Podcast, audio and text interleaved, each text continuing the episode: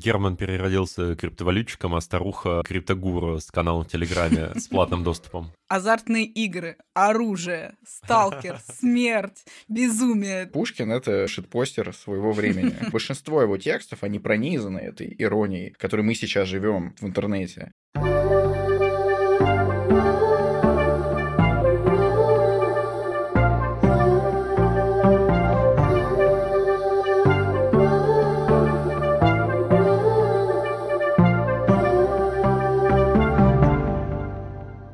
Привет! Вы слушаете подкаст «Закладка», в котором мы обсуждаем книги в контексте мемов, психотерапии и соцсетей, чтобы не просто узнать, что хотел сказать автор, а понять важность этих текстов в наше время.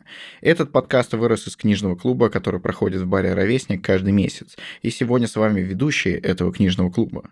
Привет, меня зовут Настя Мартыненко, я продюсер, э, человек психотерапии, а также большой любитель мемов. Привет, я Вова Нелидов, востоковед, японист и преподаватель МГИМО. Меня зовут Вова Еремин, журналист, редактор журнала «Амбиверт» и админ телеграма-канала с мемами «Миментор». И сегодня мы обсуждаем повесть «Пиковая дама» Александра Пушкина. И хотя она не нуждается в особом представлении, я все таки зачитаю краткий пересказ сюжета, потому что мне очень нравятся краткие пересказы. Итак, он звучит следующим образом. Чистолюбивый молодой человек узнает о существовании выигрышной комбинации трех карт. Ради обладания этой тайной герой решается на самую гнусную подлость, но в итоге разоряется и сходит с ума. Достаточно кратко. Да, супер кратко, всем понятно. И мне кажется, что самое главное для нас сейчас понять, про что в первую очередь эта история. Я могу перечислить несколько вариантов, вы можете добавить еще какие-то, но самое очевидное это, конечно, про игроманию, угу. либо про готику, либо про психиатрию. Вот для вас что выходит Ой. на а я вообще, план? А я вообще совершенно по-другому вот, рассматривала произведение. А, я перед тем, как прийти на подкаст, решила подготовиться таким образом. Я прочитала школьные сочинения, которые предлагают. И там в конце каждого сочинения написано написано, что это история про то, когда ты хочешь наживы, и ты очень жадный, как все плохо заканчивается. Типа, это моралистская история на самом деле. Я вообще никогда в жизни не рассматривала, может быть, в школе нам, когда это рассказывали, может, так было, но я всегда думала, что это про рок, про везение. Судьбу. Судьбу, да, это такая чистая мистическая история. Мне кажется, здесь не обязательно есть какая-то четкая граница между психиатрией и моралистикой, потому что у главного героя Германа вот это его тяга к деньгам, она действительно на грани патологии. Поэтому, может быть, здесь все это, ну, не может быть, понятно, что все это переплетено, но я бы даже не стал проводить какую-то четкую грань здесь. Мне кажется, что он даже не игроман, потому что игроман это все-таки человек, который хочет посмотреть, насколько ему везет, насколько он удачлив в игре, насколько его судьба выбирает. А здесь чистый расчет. И карты не любят такие вещи, да, мне кажется. Чисто деньгоман. Деньгоман, да. Давайте побольше тогда поговорим про Германа. Что это за тип?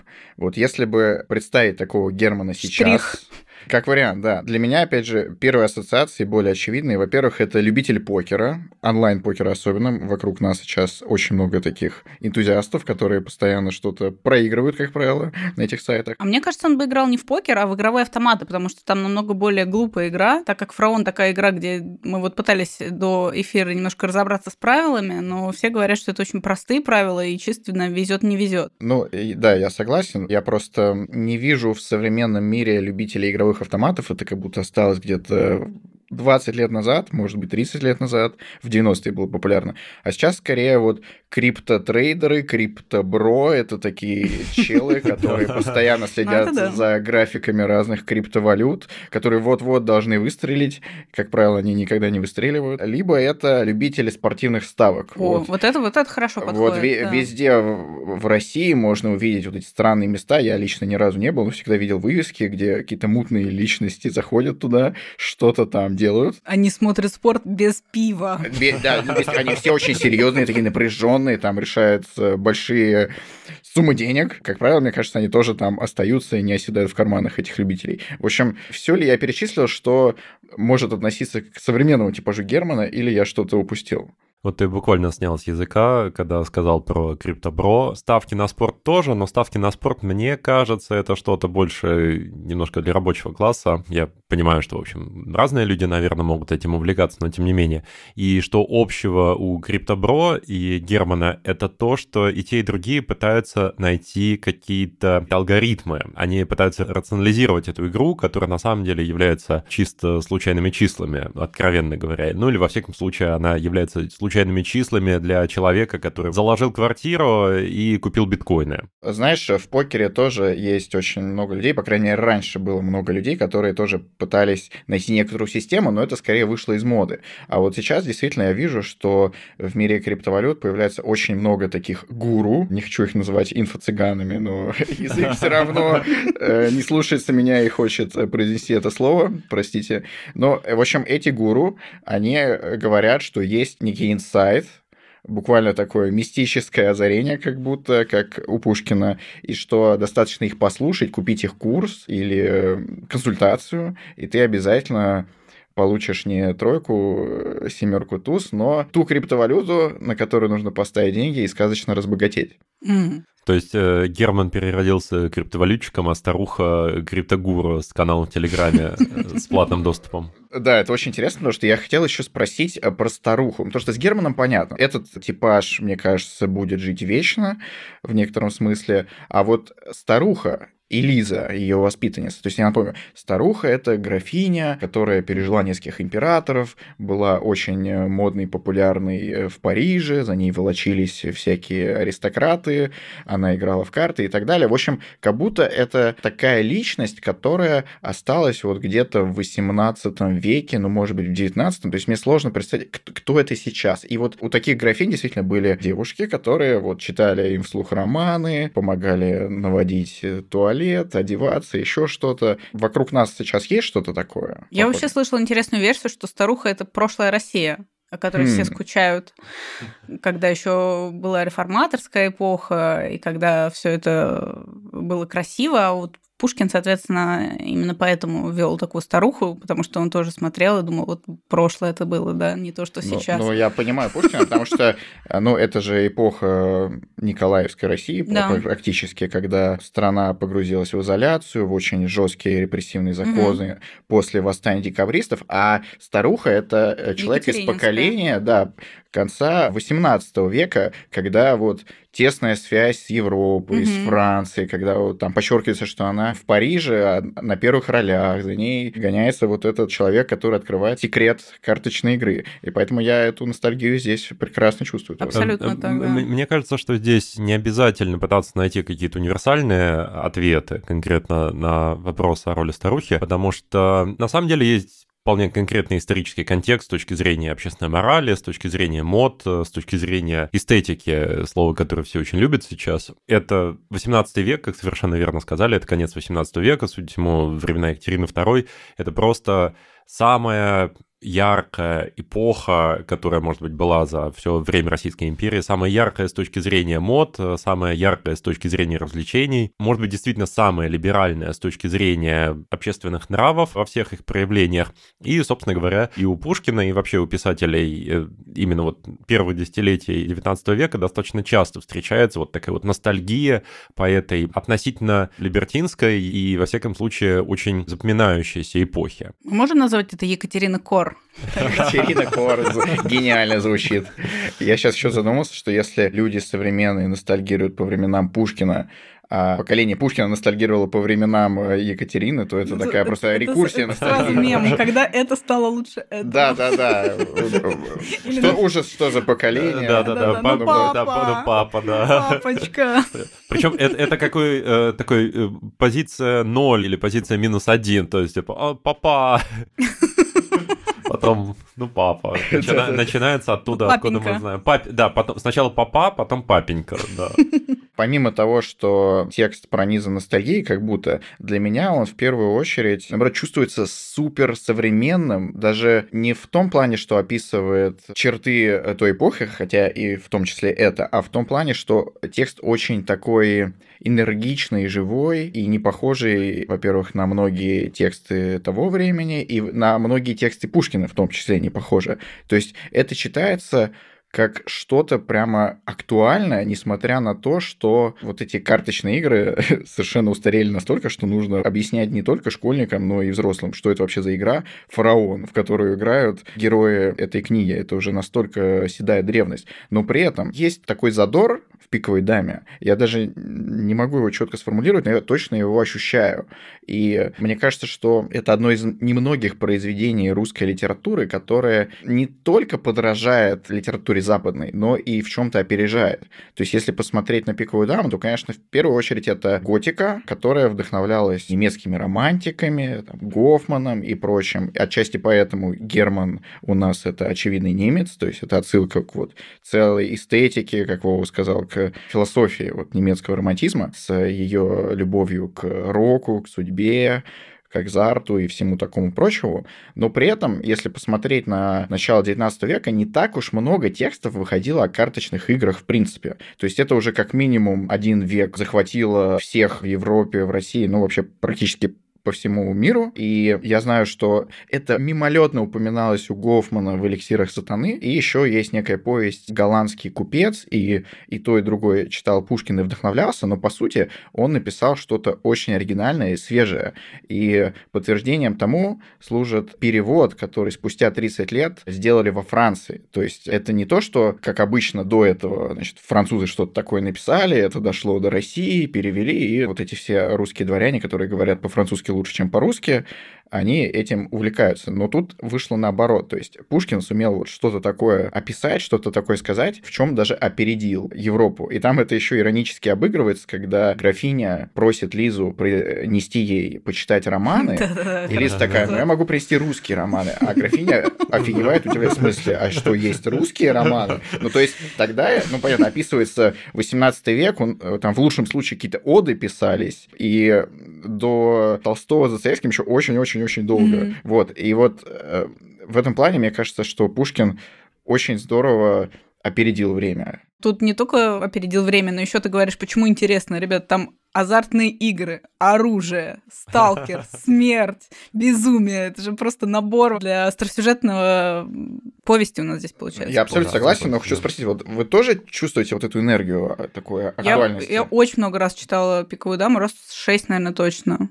И каждый раз прям как первый раз. И соглашусь и не соглашусь с тобой по поводу современности и современного звучания этой повести. С одной стороны, какие-то ситуации, образы, которые там есть, ну, они, очевидно, принадлежат своей эпохе. Может быть, даже не то, что они принадлежат своей эпохе, они скорее, может быть, не принадлежат нашей эпохе. Ну, один пример отчасти связан с тем, о чем мы говорили только что. У нас в силу определенных исторических условий нет большого слоя богатых стариков, потому что, ну, после крушения Советского Союза, будем откровенны, большинство старых людей у нас оказались откровенно нищими. Мы можем, конечно, себе представить какую-то ситуацию, что это старуха, у которой, я не знаю, там, э, квартира на Остоженке, и пытается к ее какой-нибудь внучке подкатить какой-нибудь молодой амбициозный человек-криптовалютчик. Это современно, да. Но, с другой стороны, если мы разобьем эти ситуации на какие-то более элементарные составные элементы, на какие-то архетипы, жадность, азарт, расчетливость в отношениях, бессовестность, то мы увидим, что действительно это те самые архетипы, причем какой-то вот прям полный набор такой, из которых, как из калейдоскопа, может собраться и ситуация пиковой дамы, и ситуация, с которой мы вполне можем столкнуться сейчас, в 2023 году. А что касается энергии, мне кажется, это относится даже не столько к содержанию, сколько это относится к стилю и манере письма. Проблема Пушкина в том, что он заслуженно overhyped, причем заслуженно именно. То есть, с одной стороны, вот все эти фразы про Пушкина наше все, они уже настолько завязли в зубах, что это его стало антирекламой. С другой стороны, это один из очень немногих авторов даже в русской литературе, это, понятно, как бы высшая лига, которая вот ты его читаешь, и ты понимаешь, что это мог бы быть твой приятель, который очень умный, саркастичный, едкий, но при этом интересный человек и очень хороший рассказчик. И то, что, например, у него есть ирония, которая сложно разыграть хорошо в литературном произведении. Это очень дорого стоит. И то, что это звучит вот нисколько не тяжеловесно, это тоже как раз заслуга самого языка, самого повествования, которое, мне кажется, не так сильно связано с содержанием. Да, ты тоже меня опередил. Я хотел поговорить про стиль и насколько он ироничен на всех уровнях. И насколько эта ирония еще там уместна в том плане, что ну, это же уже 30-е годы 19 века. И, понятно, готика немного вышла из моды, это кажется на тот момент чем-то уже устаревшим.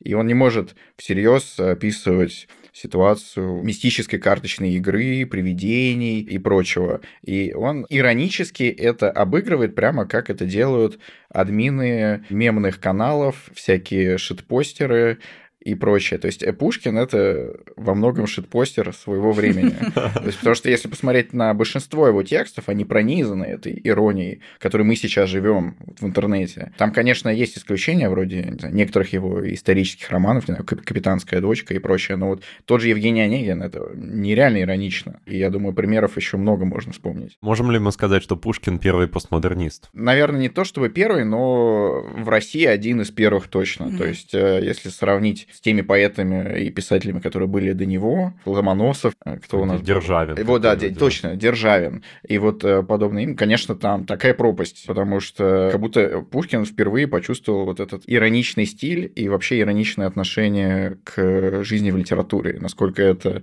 помогает установить контакт с читателем. А еще помогает установить контакт с читателем мемы. И мы попробуем сделать это в нашей любимой рубрике под названием «Книга мемов». Напоминаю, в ней мы обсуждаем те мемы, которые лучше всего помогают нам понять то или иное произведение. И с чего начнем в этот раз? Кто хочет? Я давайте начну. Угу. У меня мем достаточно предсказуемый. Это фотография шимпанзе, который так с задумчивым видом сидит, потирает подбородок и говорит «просчитался, но где?» Я обожаю этот мем, и столько раз он казался жизненным для меня. Это действительно Герман, который идеально все продумал, но в конце оказался в сумасшедшем доме. Кстати, если бы у нас была рубрика про шиперинг, можно было бы с Раскольниковым их пошиперить, потому что тоже полный просчет, непонятно где. Да, правда, старуха. Раскольников пошел дальше, но и там, и там старуха. Да? И, кстати, э, Достоевский говорил, что эта повесть любимая его вещь у Пушкина. Ну и понятно почему, потому что Достоевский во многом жил жизнью Германа. И он э, проигрывал половину своего состояния, не только своего, но и своей жены. Он не вылезал из э, казино. И во многом его роман «Игрок», он, конечно, вдохновлен «Пиковой дамой». Так что тут сравнение очень уместное. Причем, если вернуться к этому мему, мне кажется, он еще точен в том контексте, что, как правило, ситуация, в которых оказывается этот шимпанзе, они таковы, что как раз он принял максимально идиотское решение, что-то вроде, что отложил все дела на завтра, завтра наступило, просчитался, но где? Здесь, здесь тоже та, самое, то есть последовал совету привидения, просчитался, но где? Ну, кстати, это да. Я помню, мы на книжном клубе обсуждали, что если говорить про то, что это реализм, допустим, а не мистика, то, по сути, ему пригрезилось что-то, и он кукухой. поехал кукухой, да, и, собственно, странно, что ему не повезло в третий раз. Все и... очень бесились на книжном клубе как раз, что он не выполнил эти условия. Или даже давайте подушним. Если это действительно привидение, это дух человека, которого он убил фактически. Вот как вы думаете, что вот он скорее подставит этого своего убийцу или действительно искренне ему захочет помочь? Ну, там это об- обыгрывается так, что привидение Женя говорит, я тебя прощаю, Герман, но ты позаботься там о Лизе, еще что-то сделай, выполни пару условий, и все будет хорошо, тогда сработает твоя карта. Ну вот я бы на месте приведения, конечно, развел бы этого игрока. Ну да, это не самый надежный советчик в этом плане. Все правильно. У меня мем, который называется «Сюрприз-сюрприз». Это видео-мем. Немножко про него расскажу, чтобы было понятно. Если вы сидите в запрещенной сети Инстаграм, то тогда вы, соответственно, точно его видели. Это мемное видео, где женщина такая в розовом платье поет «Сюрприз-сюрприз» и и, как правило, ситуации там, наоборот, очень такие, где возникают неприятные неожиданности. Соответственно, Герман, который видит пиковую даму, вместо пиковой дамы появляется эта женщина и поет такая «Сюрприз, сюрприз!» Вот, это было в заставке шоу какого-то про сюрпризы, но это не столь важно. Столь важно, что действительно для него это стало сюрпризом, хотя это было просто то, что ему почудилось. Это так странно. Мне нравится, что и в первом, и во втором меме обыгрывается тема сюрприза, который на самом деле не должен был быть сюрпризом. Да, в этом смысле Герман не самый дальновидный игрок. Что у тебя, Вов? У меня тоже актуальный мем. Ну? Я, да, слежу за повесткой. Может быть, кто-то сидит в еще одной запрещенной соцсети под названием X, которая не так давно называлась Twitter. И там еще один запрещенный писатель Дмитрий Глуховский недавно озвучил достаточно сомнительный совет, который стал мемом. Там обсуждались разные сценарии иммиграции и того, как это сделать. А, и у Дмитрия с кем-то из пользователей завязалась переписка, ну, насколько это возможно в Твиттере. И этот пользователь спрашивал у Глуховского, как эмигрировать, неужели это так просто? И Дмитрий разложил это на три простых шага. Причем сам пользователь сказал, что он работает, кажется, водителем автобуса в Саратове. Да-да-да. Но Дмитрий нашел, что он на три простых шага, значит, учишь английский, раз, учишь язык программирования Python, два, едешь в Германию 3. Все. Вот это простота. Очень просто. И если применять эту логику на пиковую даму, то это во многом напоминает план Германа. Покупаешь карты раз, узнаешь секрет старухи два, идешь выигрывать миллионы три. Вот что может быть проще? И то есть на месте Глуховского тут получается, я не знаю, темное сознание Германа, которое ему там, подсказывало. Там еще должно быть тогда сталкерить Лизу. А, сталкерить Лизу. Ну да, это такой один с половиной, да, да. То есть это само собой разумеется. Э, и, в общем, да, то ли это психическое расстройство Германа ему подсказало, то ли его скупость, но что-то здесь выполнил эту роль. И у меня еще такой подмем, его невозможно проиллюстрировать, и сразу скажу, он немного маргинальный, но тем не менее, мне кажется, он уместен. В общем, есть такая э, сомнительная личность, Вероника Степанова, может быть, кто-то слышал. Там она в своих блогах раскладывает популярную психологию на тоже достаточно сомнительные темы. И вот одна из них — это так называемые анальники. Это типаж людей, которые по Фрейду, то есть это во многом отсылка к психологии и философии Фрейда, застряли на одной из стадий сексуального развития. Когда ребенка приучают к горшку, он начинает сопротивляться, он как бы удерживает экскременты, и потом это проявляется в его взрослой жизни. Ну, понятно, что большая часть современных психологов не признает Фрейда, это уже во многом устарело и так далее, но поэтому это и мем. И, в общем, в чем суть? Но не Вероника Степанова. Но, нет, у Вероники Степанова свое видение, это достаточно популярно, у нее много подписчиков и так далее. Ну, я не один из них, но я в курсе вот, всей этой темы. Так вот, кто такие анальники во взрослой жизни? Это люди, которые продолжают удерживать что-то внутри себя. Они очень скупы, очень расчетливы, очень холодны. Как правило, это айтишники, простите, айтишники, но так, так это я цитирую, то есть это я все не сам придумал. И в этом плане у них проблема в жизни в основном с тем, чтобы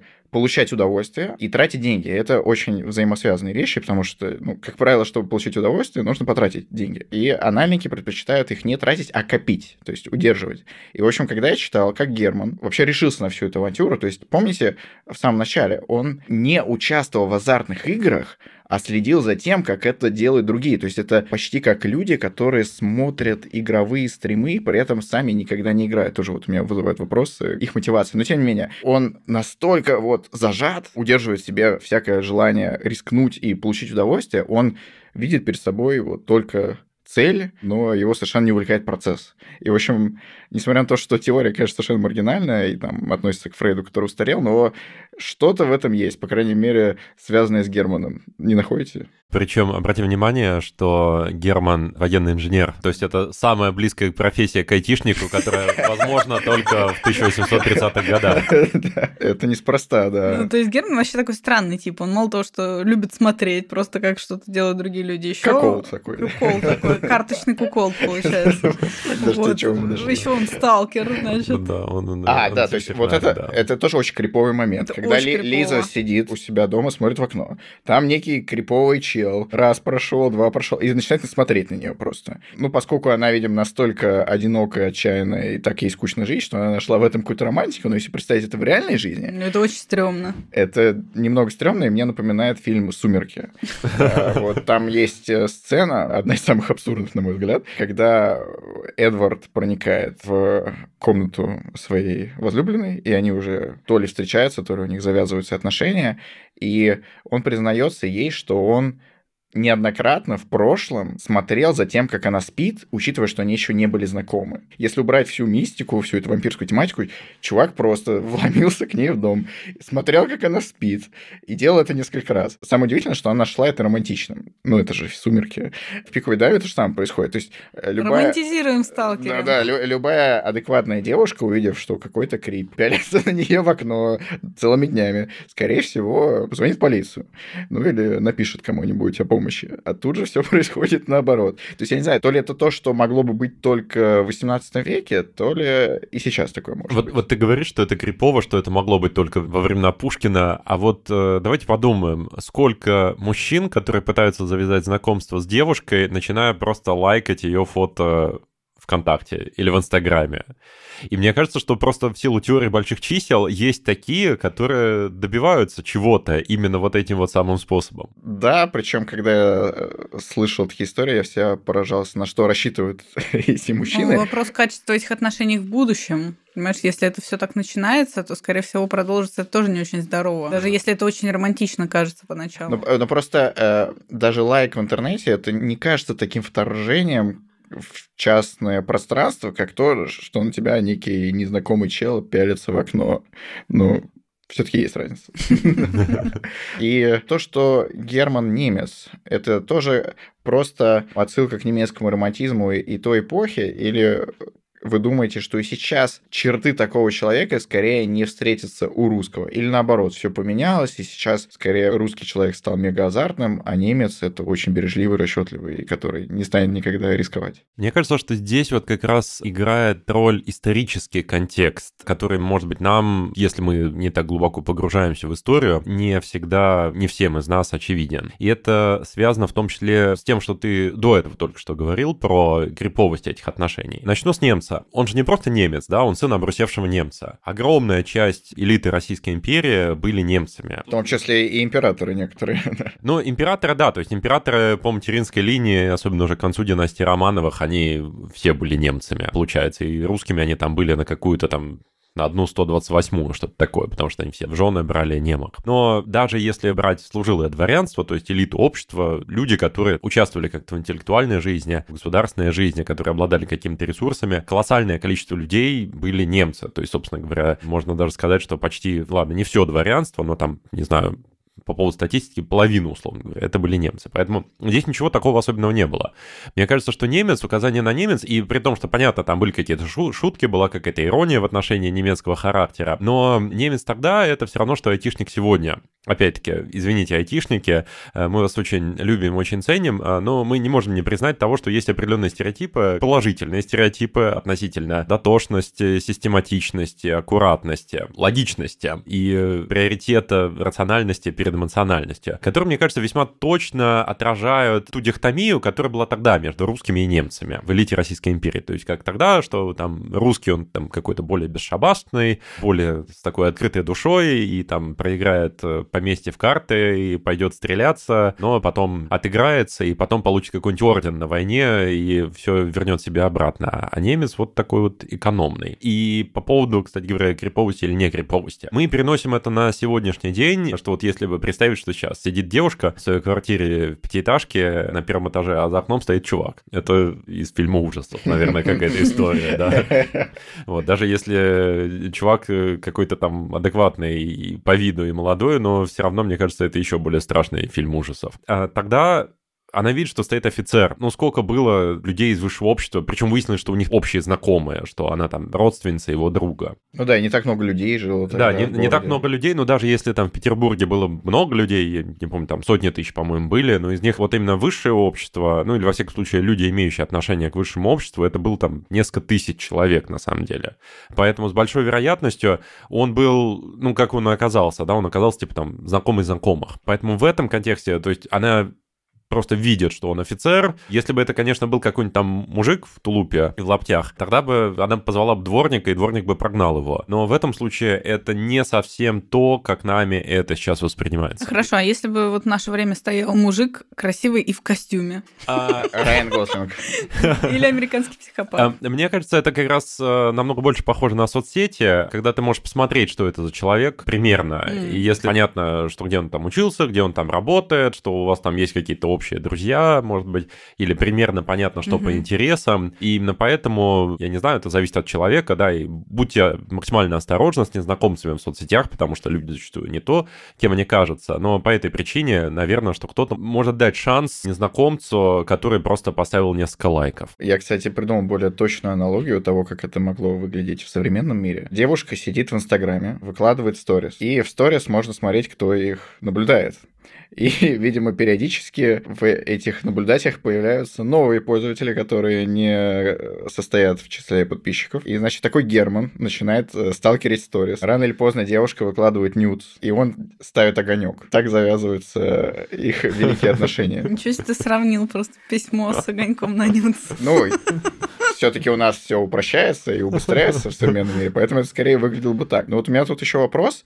А вот Герман, он, по-вашему, изначально хотел использовать Лизу? Или все-таки что-то похожее на чувство у него было, просто он отказался от него в процессе, когда уже проник в дом старухи? А я вообще слышала теорию, что это все Лиза устроила на Какого? самом деле. Это как? Такая теория, что она сама пустила этот слух про тройку, семерку, туз через бабушку, чтобы старуху убили, она осталась свободной, получила наследство и спокойно смогла выйти замуж, и Герман использовал в своих целях. Это очень странная теория заговора. Но она мне очень нравится.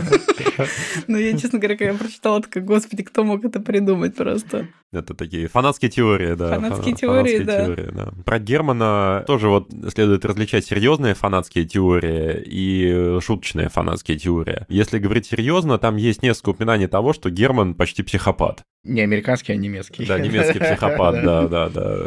Причем, судя по всему, что так как он был немец, но мы не знаем, какого он происхождения, да, мне кажется, хорошо бы звучало бы остзейский психопат.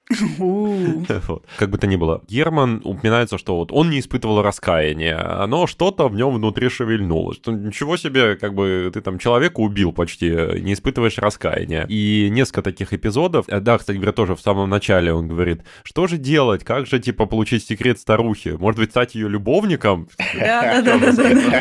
Хватаешься за голову. Ну, Ничего себе. И он тут же еще думает, ну, даже если стану, она все равно скоро помрет, так что не думаю. Я, вот, я вот тоже хотела именно про это сказать, что это просто такой кринж. Да, да, да. Да, то есть поэтому, мне кажется, сложно как-то позитивно оценивать эту персоналию. Это, если криптобро, то криптобро, который, я не знаю, что готов сделать с автором канала про инсайты.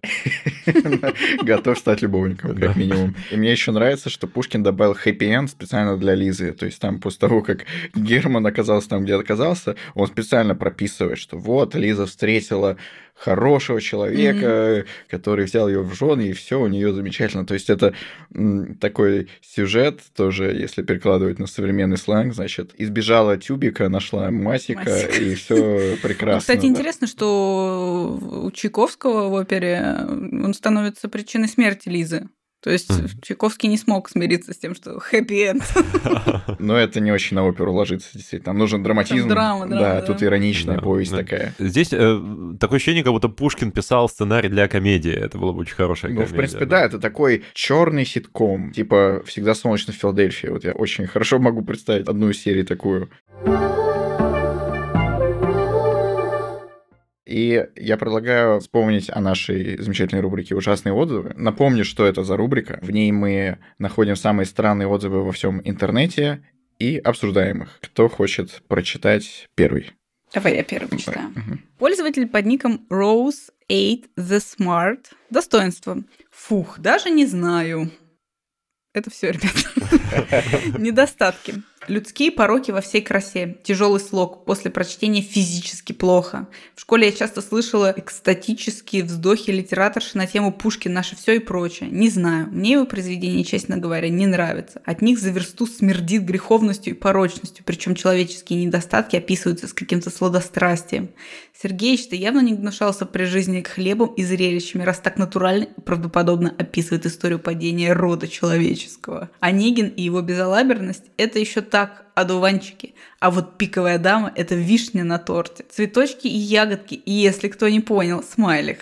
Произведение жутко мрачное, читать невозможно, такой тяжелый язык. Атмосфера поистине пугающая. Графиня словно истинная ведьма. Фразочка про переставшее в эту ночь биться сердце просто отправила меня в нокаут. Если читать «Пиковую даму» вечером, то ночью будут сниться кошмары. Проверено мною лично.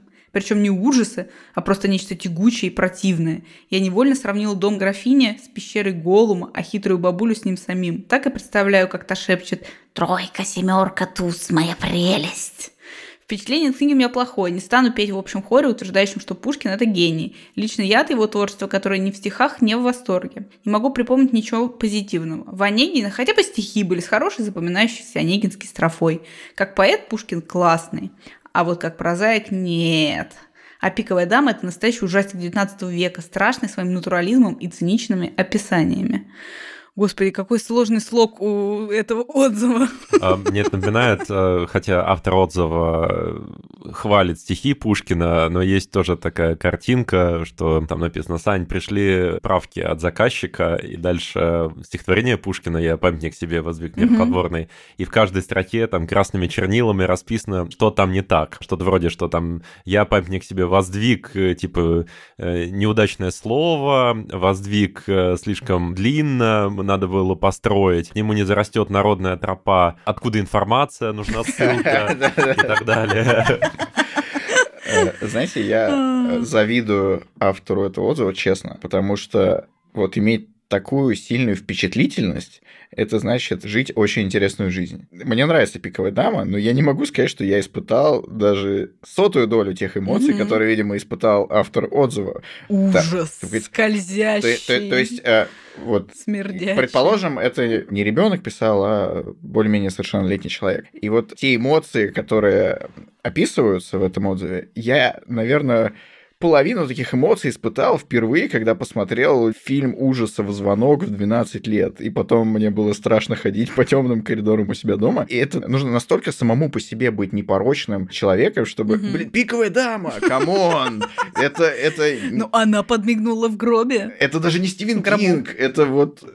Ну, есть настолько гораздо более мерзкие и страшные вещи, где описываются, блин, пороки и падение рода человеческого, как сказано. Это просто Пушкин. Во мне сейчас рождается и разыгрывается карикатурный ученый-садист, который, знаете, стоит за зеркальным стеклом с планшетом, а вот перед зеркальным стеклом в пустой комнате сидит автор этого отзыва и читает какую-нибудь действительно жесткую вещь, типа там Сорокин Настя. Вот да, если, вот если у нее такие эмоции. А Я делаю заметочки, пока человек там бьется головой об это стекло и стекло немножко трескается даже от этого. Вот мне тоже очень интересно это представить. Если у нее такие эмоции от пиковой дамы, что у нее будет от Сорокина? Это очень любопытно представить. Да, это страшно жить так, э, конечно. Да, и второй отзыв предлагаю Тавой прочитать. Давай. Он покороче и попроще, но, может быть, нам тоже будет прикольно обсудить. Пользователь под ником Грея. Мне не очень нравится читать русскую классику. Взяться за такую литературу заставляют лишь книжные марафоны. Данное произведение не стало исключением. Несмотря на высокие оценки читателей, мне совершенно книга не понравилась. Главный герой Мямля и Рохля, который сам себя загнал в угол. Причем не думаю, что столь строгое наказание соответствует преступлению. Персонажи тут клишированы до ужаса. Если это отрицательный персонаж, то он во всем будет отрицательным. Если это молодая добрая барышня, она святая. Часть персонажей, которые были там описаны, добавлены просто так и никоим образом не влияют на сюжет. Книга – сплошное разочарование. Одно радует – она короткая и мучится недолго. Мне кажется, она читала какую-то такую расширенную версию этой книги, где страниц на 500, и есть еще десятка два-три других персонажей. Где-то грустит один Томский просто. Мне нравится, как она назвала Германа Рохлей и Мямлей. И интересно, почему? Наверное, потому что Герман не добился своего. Ну, то есть, если бы получилось все-таки провернуть эту аферу, и привидение сказала верную стратегию, он бы разбогател, назвала бы она его так. Мне кажется, нет, потому что если так посудить, ну, Рохли и Мямли — это человек, который не может ни на что решиться. А он пришел с пистолетом. Он ворвался, да, в там убил старуху практически. И в этом плане я бы его таким не назвал, то есть он скорее реально психопат в этом смысле. Причем провернул весь этот план с девушкой для того, чтобы добраться до старухи. То есть, получается, как раз наоборот, у него как бы все прошло как по нотам. За исключением того, что произошло со старухой. Да, мне еще... просчитался. Просчитался, ну где, да. Э, мне еще зацепила фраза про то, что наказание не соответствует преступлению. Хотя при том, что я не помню, чтобы его по сюжету посадили в тюрьму или что-то. Ну, ну его посадили в психушку. Да, его посадили в психушку. Ну, и, видимо, справедливо, потому что очевидно, что у него не все в порядке с головой. В этом плане, я не знаю, можно ли посочувствовать Герману, или можно сказать, что он все-таки убил старуху или нет? Потому что, с одной стороны, он точно стал причиной ее смерти, но при этом он все-таки как будто не намеревался ее убивать, он просто хотел ее припугнуть, и так получилось, что она все-таки умерла, потому что не выдержала сердце, но он это не планировал сделать. Непреднамеренное убийство, состав преступления, взлом чужого жилища, угроза убийством и вымогательство. Ну, мне кажется, что для нас это совершенно не важно. Убил он, стал причиной убийства, не стал, может, вообще не стал причиной убийства, это чистое совпадение, кто его знает. Но сам факт того, что его всю жизнь преследует эта тайна недоброжелательность теперь, после того, как он встретился с ней лицом к лицу. Вот это важнее, мне кажется, чем что на самом деле фактически случилось ли преступление или не случилось. Ну, тут еще примечательно то, о чем Вова до этого говорил, что он не испытывает никакого раскаяния по поводу угу. совершившегося, при том, что любой адекватный человек, скорее всего, хотя бы задумался о том, что он поступил нехорошо. Герман не задумался. И я на днях посмотрел фильм «Опенгеймер», и там главный герой, собственно, Опенгеймер, разработал атомную бомбу, которую он потом не использовал, но благодаря его изобретению убили десятки тысяч угу. людей, и он мучился из-за этого, хотя он сам не нажимал на кнопку. И вот тут ситуация, может быть, конечно, по масштабу не подходит, но суть такая же, то есть он сам не нажал на курок, но старуха умерла. Угу. И Тут бы впору задуматься, а правильно ли все ты сделал и не просчитался ли где-нибудь. Для среднего человека, наверное, сомнительный, как минимум сомнительный в моральном плане была бы уже ситуация, когда он пытается завязать роман э, с э, молодой девушкой просто для того, чтобы добраться до ее покровительницы. Да, это моральные преступления уже. Да. Да, мы не обошлись сегодня без чтения морали. Мораль. Да, я предлагаю напоследок еще поговорить о такой теме не надоел ли Пушкин русскому человеку? Потому что, тоже Вова упоминал, настолько перекормили не одно поколение, даже, не знаю, 10 поколений всех русских людей Пушкиным, и к чему это в итоге привело? То есть пиковая дама, например, да, какой-нибудь молодой человек, не знаю, зумер, может ли он на досуге захотеть почитать пиковую даму не по заданию учительницы литературы? Или это все таки фантастическая ситуация? Вот вспомните, может быть... Я могу вспомнить себя. Да, да, как возрасте. это у вас происходило. Для меня Пушкин был кайф, топ вообще просто особенно как раз его проза. Я обожала прозу Пушкина, я просто читала ее вперед программы. Вот все, что я находила, я все читала, мне безумно нравилось. У него действительно очень дружелюбный, очень э, понятный слог, который прям ложится в душеньку. И мне кажется, что вот как раз Пушкин один из тех немногих авторов, которые есть в программе школьной, которых легко читать, хорошо читать, просто читать, и, собственно, сюжетами которых ты увлекаешься. Да, но что тебя смотивировало после школы перечитать? Ты ее помнишь, этот момент? Мы писали оперу ну, придумывали, типа, мюзикла, музыкального это спектакля. По, по, уже в университете было, да? Это уже было, да, уже а. там ближе к концу университета, и поэтому ну, это не, нетипичная ситуация. Нетипичная ситуация. Ну, это просто я пиковую даму так не перечитывала, там, капитанскую дочку я просто так перечитывала, мне прям хотелось, вот я такая, блин, хочу вспомнить то ощущение. Онегина тоже там раз пять тоже читала. Но это я не знаю, насколько типичен мой пример, но мне кажется, что более дружелюбный, чем вот Пришвина мне почему-то не хочется перечитывать. Вот, я не знаю, я в школе читала Пришвина, он классный, но, типа, у меня нет желания перечитать Пришвина. Ну, когда пойдешь в лес гулять. В лес. Тот же, да, Паустовский тоже как-то не ложится на душеньку. А вот Пушкин вообще топ. Мне кажется, это вообще проблема литературного канона, причем не только в русской литературе, но и в любой литературе. Если ты знаешь двух авторов и пять произведений, то а, у тебя просто не будет приобретенного вкуса к этому для того, чтобы понять, что там, собственно говоря, интересного. Б, они тебе просто надоедят. Поэтому, если канон сводить к четырем, да, такой школьная четверка, типа Пушкин, Лермонтов, Толстой, Достоевский, все. Действительно, ну, здесь ничего особенно интересного ты в этом не найдешь, и скорее ты возненавидишь это, потому что это будет просто ассоциироваться со школой. Первый урок, э, зима, ты ничего не сделал, сидишь на этом уроке, из столовой пахнет борщом. Захотелось. Это вообще Это просто мечта какая-то. Не вот это все. Верните мне мой... Э, ну, здесь уже у каждого свой будет год, да. Да. Верните мне мой, не знаю, шестой класс. Двухтысячный какой-нибудь. Да, двухтысячный. Ну, у кого какой, у кого какой. В этом как раз, э, опять-таки, когда я говорю, что это вопрос и проблема, и возможность канона, то есть чем больше ты читаешь, тем больше ты начинаешь ценить и понимать произведения, которые находятся в центре этого канона. Как я говорил, это не относится только к русской литературе, с английской литературой. Я думаю, что точно так же, может быть, наши ровесники или, во всяком случае, единомышленники сейчас где-нибудь в Лондоне записывают подкаст и говорят, а вот как, типа, относиться к Шекспиру, да, что вот его настолько перекормили в школе этим Шекспиром, я не знаю, кстати, насколько глубоко его изучают и насколько Мне кажется, много... глубоко наверняка. Да, что вообще там ничего не понятно, слова какие-то непонятные, которые мы не используем, ничего не ясно, сюжеты там, типа, три сюжета, которые нам всем уже надоели, сколько можно.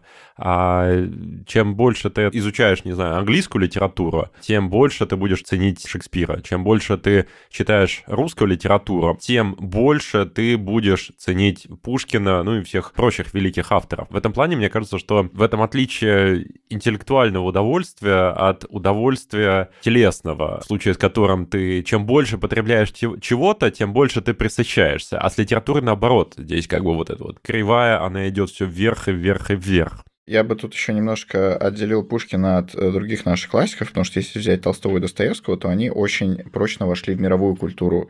И человек, хочет не хочет, но это заметит. Он наткнется на сериал э, «По войне и миру» от BBC, он наткнется на фильм с Кирой Найтли по Карениной, он наткнется на миллион мемов э, англоязычных по Достоевскому, он будет путешествовать, увидит анонс в театре по Чехову mm-hmm. и так далее. Но он не увидит ничего такого, связанного с Пушкиным. И он в первую первую очередь будет ассоциироваться все-таки со школой и с неким официозом таким государственным, который продолжается уже сто лет уже выходит. То есть это при Сталине началось, когда начали именно форсить Пушкина. То есть он до этого имел естественную репутацию, и Достоевский, ну, без всякой указки им восхищался, его современники, а потом это вот вошло в официоз и длится до сих пор. И вот мне интересно, это когда-нибудь закончится? Уйдет ли Пушкин в открытое свободное плавание?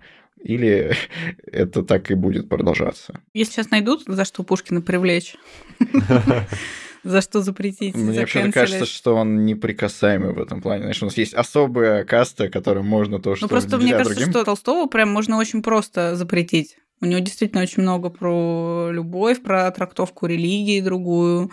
Это прям опасно сейчас. Не, ну это понятно, там любого автора можно найти за что запретить. Другое дело, что когда власть уже взяло на вооружение этот образ писателя, то они закрывают глаза на то, что не очень соответствует официальной идеологии, и преподносят только то, что соответствует. Мне кажется, это как раз примеры Пушкина и Толстого. В общем, я думаю, время покажет, что все-таки произойдет с Пушкиным, то есть, э, ну, не знаю, через 15, через 20 лет, как, может быть, не так активно это будут преподавать в школах, и больше вот уйдет в народную культуру такую, и э, останется ли Пушкин в прошлом, или наше все будет вечным, мы узнаем, если доживем. Можно узнать у книги, кстати. А, а пока что да, мы сейчас узнаем. На самом деле у меня была идея больше по пиковой даме.